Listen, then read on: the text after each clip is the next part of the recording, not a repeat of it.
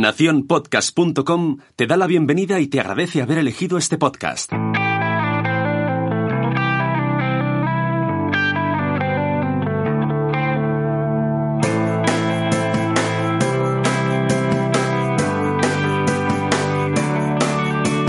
Hola a todos y bienvenidos una vez más a este podcast donde hablamos de Montessori.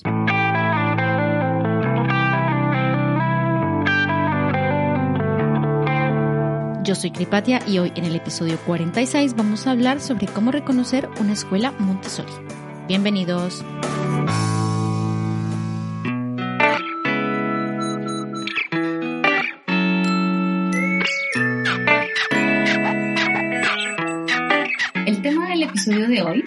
Lo preguntan mucho. Eh, he recibido muchísimos eh, comentarios y emails de ustedes, los oyentes, diciendo cómo sé que esta escuela que eh, dice en su página web o que me han presentado como Montessori sí lo es. Cómo sé que sí de verdad este ambiente eh, está implementando la filosofía Montessori. Entonces, por eso en este eh, episodio eh, decidí que íbamos a invitar a Idoia, que es guía de casa de niños, para que nos cuente un poquito qué cosas deberíamos tener en cuenta como papás o con familias a la hora de evaluar un proyecto educativo que eh, dice o se basa en la filosofía Montessori. Entonces, Idoia, bienvenida nuevamente y gracias por aceptar esta invitación. Muchas gracias, Patricia. Encantada. Hay muchos puntos que preguntan eh, los oyentes, pero los hemos agrupado así como un poco por, por bloquecitos. Eh, yo te voy a ir contando, digamos, um, o preguntando un poco la, eh, o mencionando el punto y luego comentamos cómo es un poco la, las diferencias, cómo se vería una escuela Montessori en ese punto, qué haría o cómo se supone que lo manejan versus una escuela tradicional o una escuela simplemente que no, no está adaptada o no implementa la filosofía Montessori. Comencemos por hablar de eh, uno de los puntos más mm, polémicos que es el tema de la libertad y la autonomía. Entonces, ¿cómo, ¿cómo son los límites o cómo es la libertad o cómo se entiende la autonomía en Montessori versus los típicos malentendidos que hay en otro tipo de escuelas? Sí, pues eh, la verdad que, que, la libertad es todo un tema, ¿no? En este, en este mundo. Y, y sí que personalmente creo que puede llegar a, a, varios, puede llevar a varios malentendidos, ¿no? Entonces, eh, tenemos, tenemos personas, ¿no? Desde que piensan que, que Montessori es eh, ah, un cole donde, donde hay mucha libertad, donde, donde no hay reglas, no hay límites, el niño hace lo que quiere, ¿no? Y tenemos luego desde el otro lado también personas que pueden pensar, bueno, Montessori es un método muy rígido, muy estructurado. Entonces, creo que sí merece la pena eh, hablar un poco sobre la libertad entendida desde un punto de vista eh, Montessori, ¿no? Que, Ajá. que siempre la libertad pues está unida a, a unos, a, a, los límites, ¿no? Y no, no, podemos entender la libertad sin, eh, sin los límites porque creemos a la vez que los límites generan esa independencia y esa independencia se necesita para ser libres, ¿no? Entonces está todo, todo unido, ¿no? Para, para nosotros. Entonces, eh, explicándolo un poquito más, ¿no? Desglosando esta libertad, los límites y la independencia, pues diría que, que la libertad es una, una libertad eh, muy respetuosa, ¿no? Y con, un, con varios límites, pero sobre todo esos límites están basados en, en un gran límite que es mi libertad acaba donde empieza la libertad de, de la otra persona, ¿no? Entonces, ese, uh -huh. ese límite es muy importante para, para, poder llegar a tener una, una buena libertad y una, o una libertad entendida desde el punto Montessori.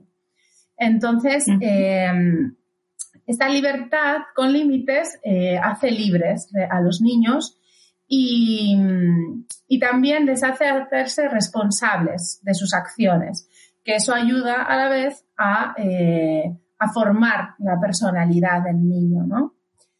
Entonces, eh, no es, no podemos entender unos límites como, como unas reglas o como, como una imposición, ¿no? Sino que entendemos los límites como, sí con, un sentido, ¿no? Son pocos y son claros y son importantes para, para, bueno, para asegurar también pues, un respeto y generar lo que queremos al final, que es una autodisciplina en el niño.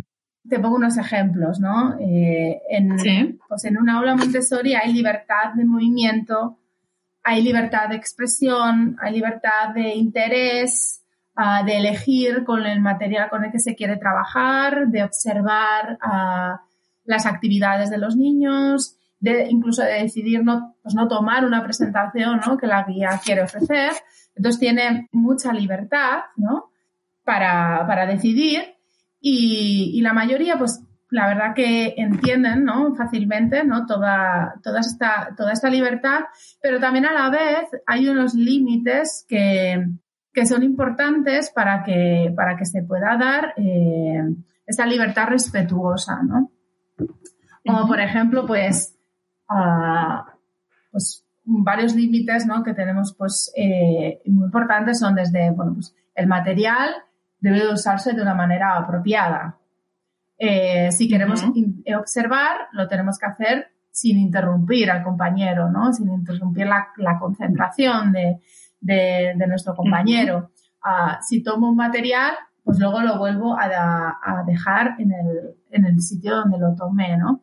Entonces son como unos límites sencillos, son pocos, pero son también constantes. No hay que ser constantes, ¿no? Es un límite que un día lo ponemos y otro día no, sino que es importante ser constantes, ¿no? A la hora de que tengan continuidad, ¿no? Que, que, sean, que se sepa que, sobre todo los niños pequeños, que, que la, la, la rutina y los límites sean los mismos siempre, eh, porque la repetición y la, la, constancia es lo que genera la conciencia del límite. Sí, y, y, al final también estos límites, ¿no? Hacen que, que el niño, pues, se sienta seguro en un ambiente, ¿no? sepa lo que sí puede hacer, ¿no? Porque a veces, pues puede ser, puede ser que es que un niño no sabe, no sabe eh, y actúa a veces porque desde el desconocimiento, ¿no? Y, saber tener estos límites les da, les da confianza, les da seguridad, les hace actuar con independencia, ¿no? Y, con respeto, ¿no? Hacia ellos mismos y hacia los demás. Y ahí es donde se construye la autodisciplina. Eso es. Ahí es Eso es. Eh, pues eh, sabemos que el niño, ¿no? Necesita esa libertad para, para seguir su maestro interior, ¿no? Y, si permitimos esa libertad, eh, también eh, el niño acabará mostrando esta disciplina interior, ¿no? Siguiendo a su maestro interior, acaba consiguiendo esa disciplina interior, como también, que también llamamos autodisciplina. Entonces, bueno, ese puede ser puede ser un tema que igual probablemente no sé si habrás eh, grabado algún tema sobre libertad y disciplina, ¿no?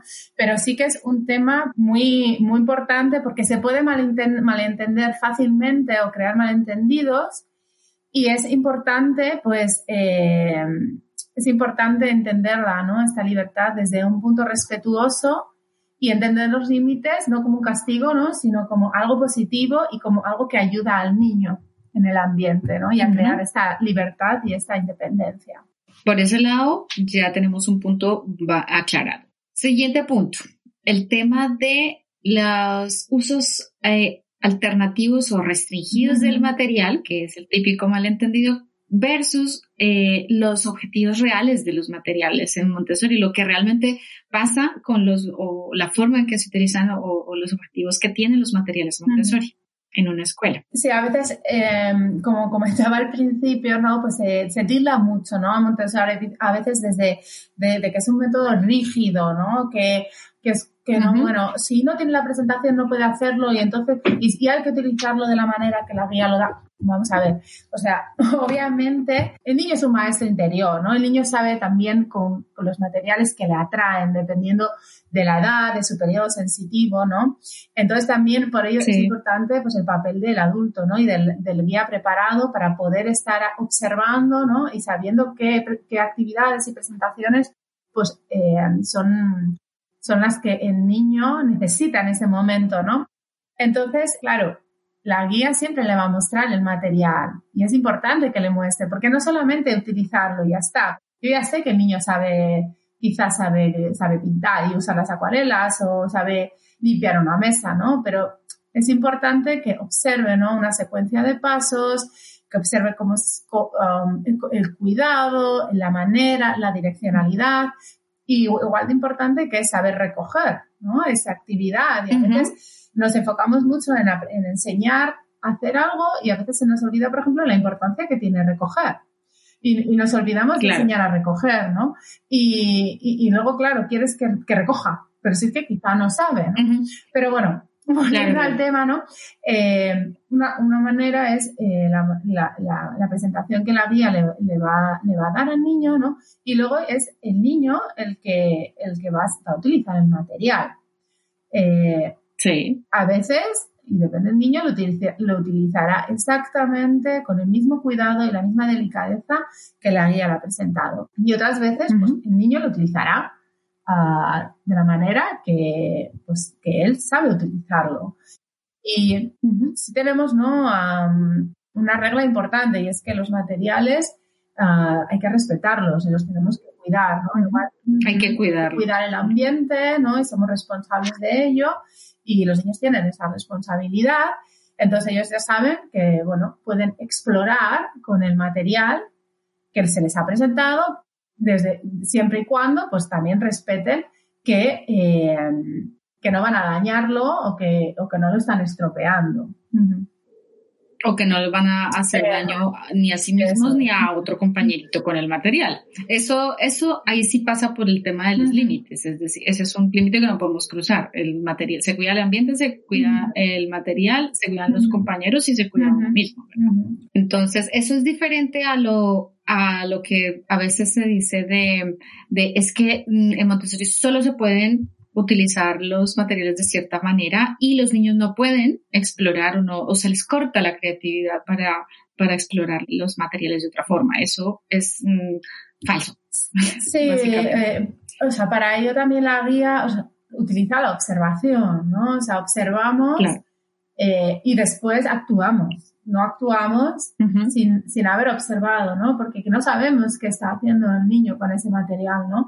Entonces, si yo observo, también puedo aprender y, y, y, también luego puedo decidir si quizá eh, le puedo, quizá tiene interés en, en, crear torres y entonces quizá, pues sí, le puedo presentar un material adecuado para ello o quiere, tiene otro tipo de interés, entonces a través de la observación, yo como guía tengo también esa obligación, ¿no? De, darle los materiales adecuados para sus necesidades. De identificarlos para poder satisfacerlos.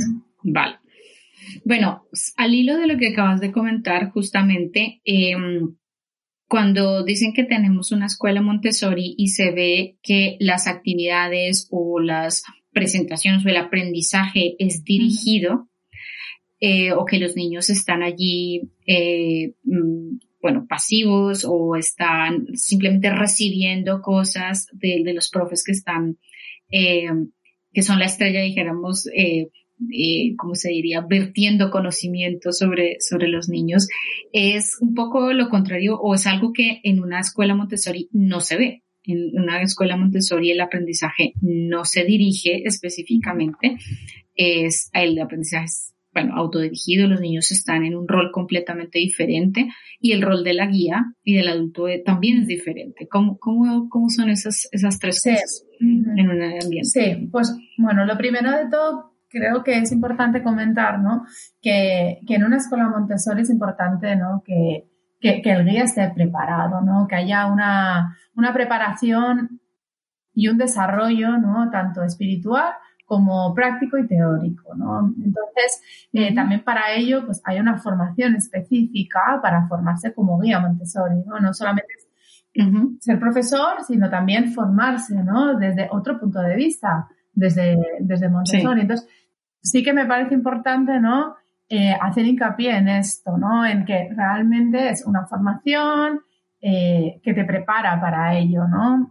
Y que, bueno, pues hay que leer, hay que practicar y hay que informarse muy bien, ¿no? Para también estar preparado para, para este rol. Entonces, es importante desarrollar la observación, ¿no? Desde el punto, desde el, desde el guía, ¿no? Observar al niño, practicar mucho la observación para saber eh, qué necesidades tiene eh, y bueno, y desarrollar mucho la paciencia también, porque, porque tenemos que aprender mucho, bueno, personalmente por lo menos yo, ¿no? O sea, tenemos que desaprender mucho porque es, tenemos la tendencia de, de, actuar, ¿no? Y, y, es como, bueno, paciencia, voy a creer en el niño, voy a confiar en él y, desde la paciencia, el respeto y la observación, entonces voy a ir a trabajando con el niño, ¿no? No desde mi, mi, mis ganas de intervenir constantemente, ¿no? Que a veces, que a veces vamos un paso por delante del niño, ¿no?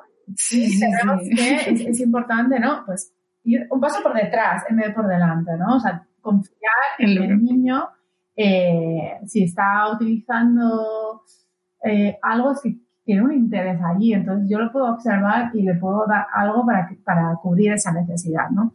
Entonces es importante, ¿no? Ese desarrollo espiritual y también lo es, pues, el teórico y el práctico para poder tener realmente un ambiente, pues, preparado, que no solamente sea un ambiente estético, ¿no? Que puedas entrar y decir, uy, qué bonito, ¿no? Muebles, eh, muebles de madera, eh, juguetes de madera, o sea, también tener un, realmente un, prepara, un ambiente preparado que cubra unas necesidades, ¿no? En casa de niños, pues desde los dos años y medio, tres, hasta los seis años, es importante que haya un ambiente rico y completo.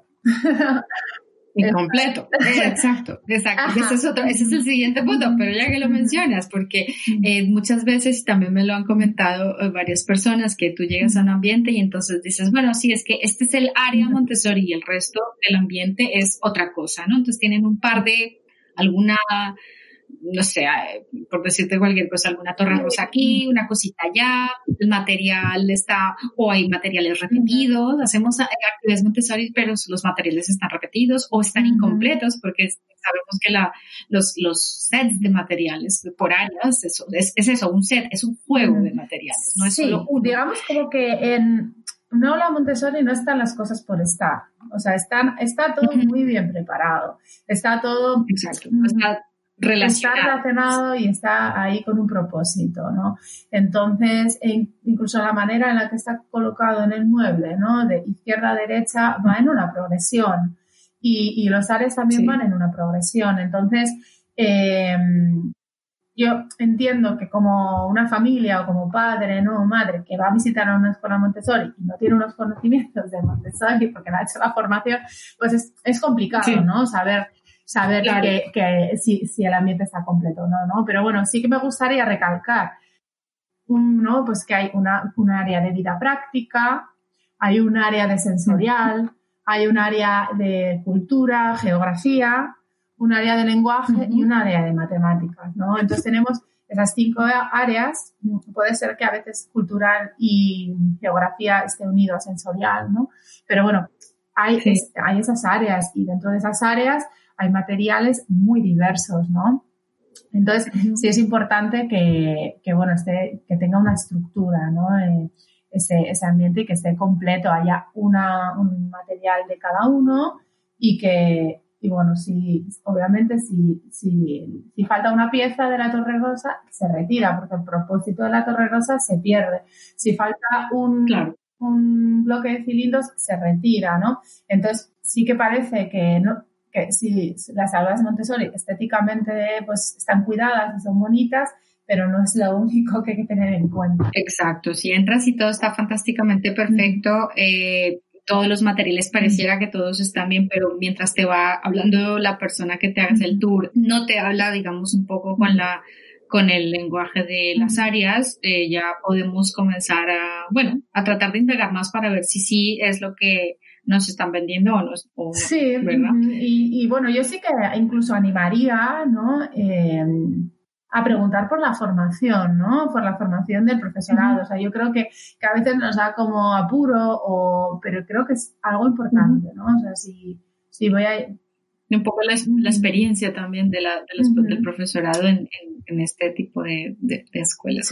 Entonces, clarísimo, los materiales tienen un propósito, están agrupados en cinco áreas. Si falta alguna área, mm, ya ahí ya queda la pata coja, como digo. Pues, sí, porque bueno, al final... Eh, digamos como que si el, si el hombre, si solo hay niños de tres años, si justo acaba de abrir el ambiente y solo hay niños de tres años, puede, no hay necesidad quizá de sacar unos materiales para niños de cinco años ni seis, ¿no? Entonces puede ser que gran parte de matemáticas es, no, esté, no es expuesta, ¿no? Y, y eso eh, a veces pasa, ¿no? especialmente si las escuelas acaban de empezar y empiezan con grupos de, con niños de tres años.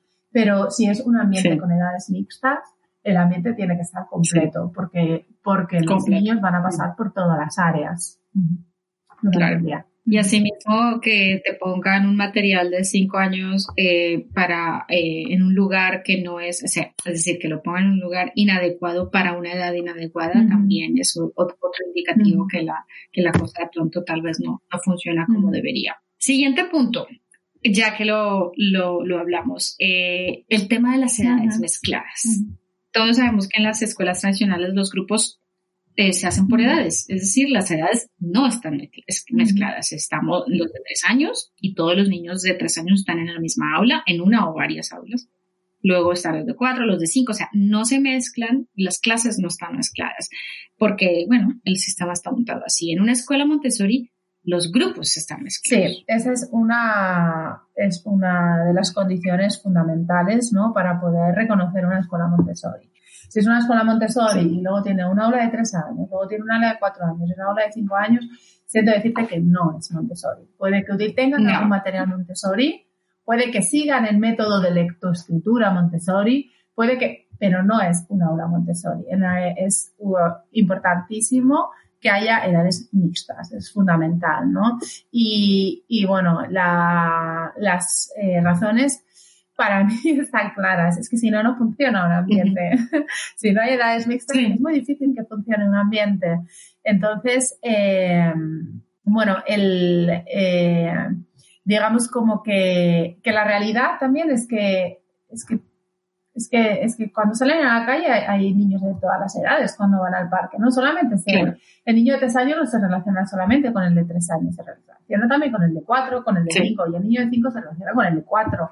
Y hay niños que son de enero, niños que son de diciembre y, y, que, cada niño es diferente. Entonces es importante que haya ese abanico ¿no? de posibilidades dentro de un aula. Y, y luego, claro, en, en Montessori, eh, uno de los pilares principales es la autonomía. Y, y claro, aprenden mucho ¿no? Eh, de autonomía eh, los niños de tres años observando al niño de cuatro, al niño de cinco, ¿no?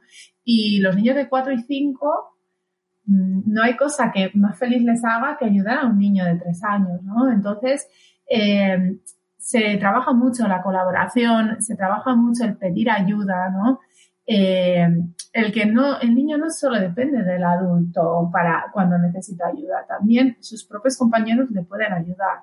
Y eso es un punto que, que, se tiene mucho en cuenta, ¿no? De, bueno, cuando, un niño cuando necesita ayuda, si necesita ayuda haciendo el binomio, bueno, pues puedo ir a donde la profesora, donde la guía, el asistente, a, a, pedir ayuda, pero también es importante que recuerde que sus propios compañeros le pueden ayudar, ¿no? Y es bueno para el que pide ayuda como para el que la da. Entonces, eh, es, es, es, muy importante, ¿no? Esta, esta, esta colaboración que se crea y también eh, es muy bonito ver, eh, ver, claro, como son tres años, ¿no? De los tres a los seis años, como guías, es muy bonito ver, ver este ciclo, ¿no? Desde un niño que viene con tres años a cómo va cambiando, ¿no? Su rol a lo largo de los tres años en el aula. Porque claro, viene con tres años y el niño de tres años tiene un rol diferente en el aula que el niño de cinco o de seis. Entonces es muy bonito y muy interesante, ¿no? Ver cómo van pasando por todas esas etapas hasta que de repente son los mayores, ¿no? Y son los que ofrecen la ayuda. Entonces, sí, y que exacto, lo, que tú dices, que la ofrecen, ya no se no necesitan, o sea, ellos mismos van observando a los amiguitos. Sí, te pelean directamente por ayudar, o sea, no, yo te algo, ¿no? A veces también incluso hay que decir, bueno, que yo creo que también ella lo puede hacer sola.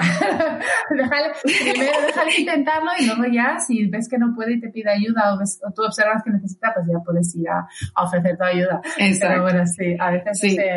ese, nivel de empatía que se, que se crea es, como tú dices, es súper bonito, que yo creo que, no sé, eh, que es normal y que los niños saben que en algún momento alguien grande, alguno de los grandes va a venir a ayudar y que en general en el ambiente Montessori todos son conscientes de que cuando son grandes pueden ayudar, que cuando saben algo pueden ayudar a alguien que no lo sabe.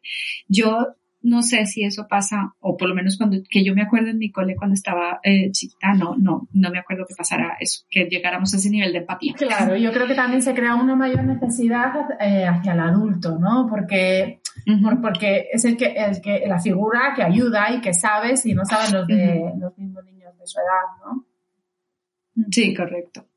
Exacto, es el de ofrecer y, y, pedir. Eso también es muy importante en la vida adulta. Yo creo que también muchas veces nosotros mismos nos, reflexionamos sobre, bueno, y las madres sobre todo, que somos las, las, las las que siempre estamos con esta carga mental encima y que, creemos que siempre vamos a poder con todo a toda hora y nos cuesta mucho muchas veces pedir ayuda, incluso de adornar, ¿sabes? no puedo, digo, bueno, eh, no puedo, o me ayudas por favor, ¿no? O sea, el hecho de, eh, es importante el hecho de pedir ayuda o de ofrecerla, ¿no? Y entonces es algo que, que, se trabaja mucho, ¿no? En, en una aula con edades Correcto, es una, eso es una habilidad para la vida.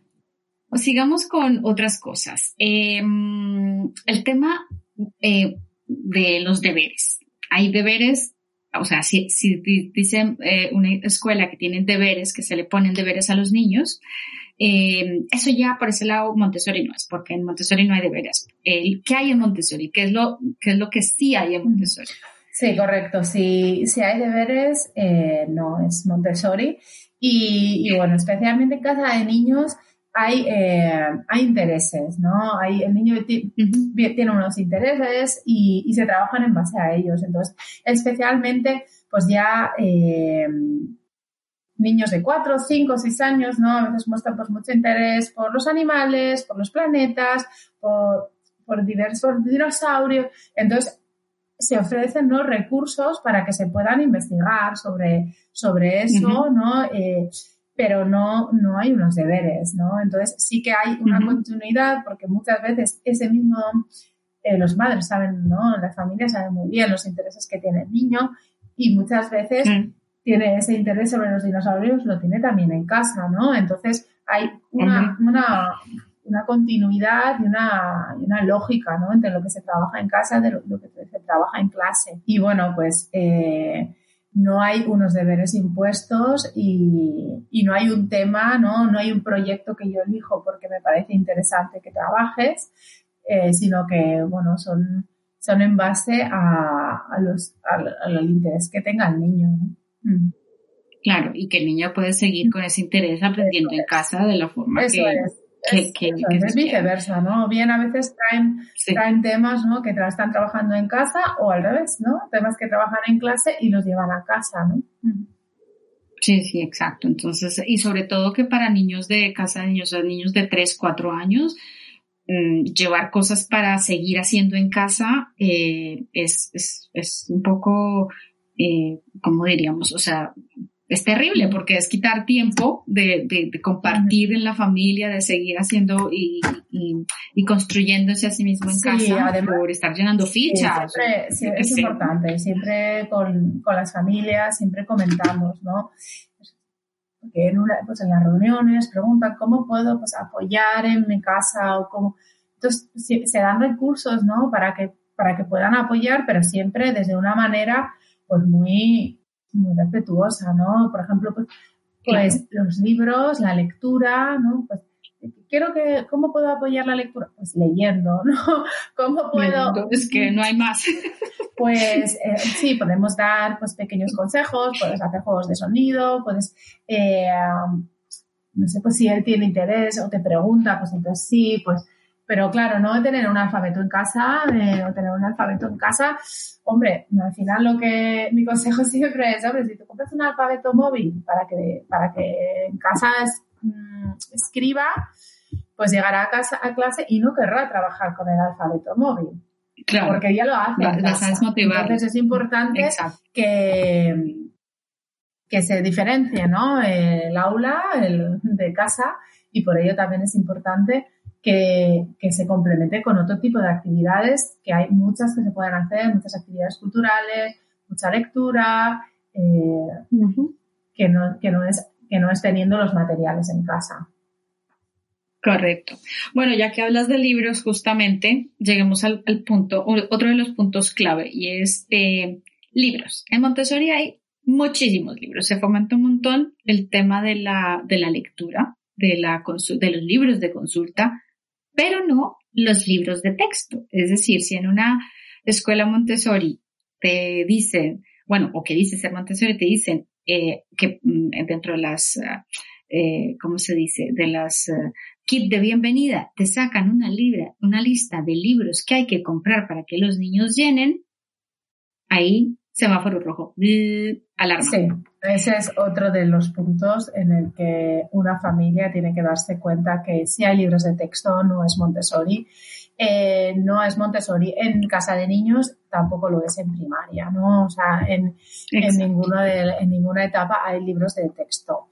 Eh, en casa de niños hay libro, ahí está la biblioteca, ¿no? Donde hay libros de consulta, de lectura, especialmente pues mucho libro eh, de, de- hay libritos de lectura, ¿no? Y hay libros de consulta con variedad de temas, con imágenes reales eh, Con fotos, exacto. y con, con, con temas, ¿no? De interés de la época también es importante y pero no va a haber unos libros de texto como tal, desde luego que no. Sé que, sé que hoy en día, pues, eh, bueno, pues vas a la, a la librería, ¿no? Y, y puedes encontrar libros de texto Montessori, pero no es Montessori. No. No. María se dedicó un montón de tiempo a, a desarrollar y diseñar materiales es. para hacer con las manos. Eh, si no, pues le hubiera quedado más fácil hacer libros y fichas, Sí. pero no lo hizo. Bueno, eh, eso, eso es muy importante, sobre todo porque los libros cuestan. O sea, los libros que sean obligatorios mm, y que tengan que comprar y gastarse un dinero las familias eh, de, para poder supuestamente tener ese requisito de los libros para Montessori, no, eso no, no, no tiene sentido. La, la filosofía como tal, tú puedes comprar. Yo, yo puedo invertir la misma cantidad de dinero en en enciclopedias, en libros para niños, en lecturas, en cuentos, cuentos de historias reales, de historias relevantes, de cosas que le pasan a personas, eh, yo qué sé, libros de ciencia, de experimentos, pero, pero no libros de texto de editorial Pepito Pérez para que llenemos todos en clase. Sí, por mucho que diga Montessori, la editorial no es Montessori. Sí, sí. No, así no. Hombre, es una ficha que podrían hacer, yo qué sé, por ahí, no sé, de vez en cuando, si a, si a alguien le apetece comprárselo, yo qué sé, para algún día en fin de semana hacer alguna cosa, igual sí, ¿no? Pero impuestos los libros o una lista de libros que haya que comprar, no.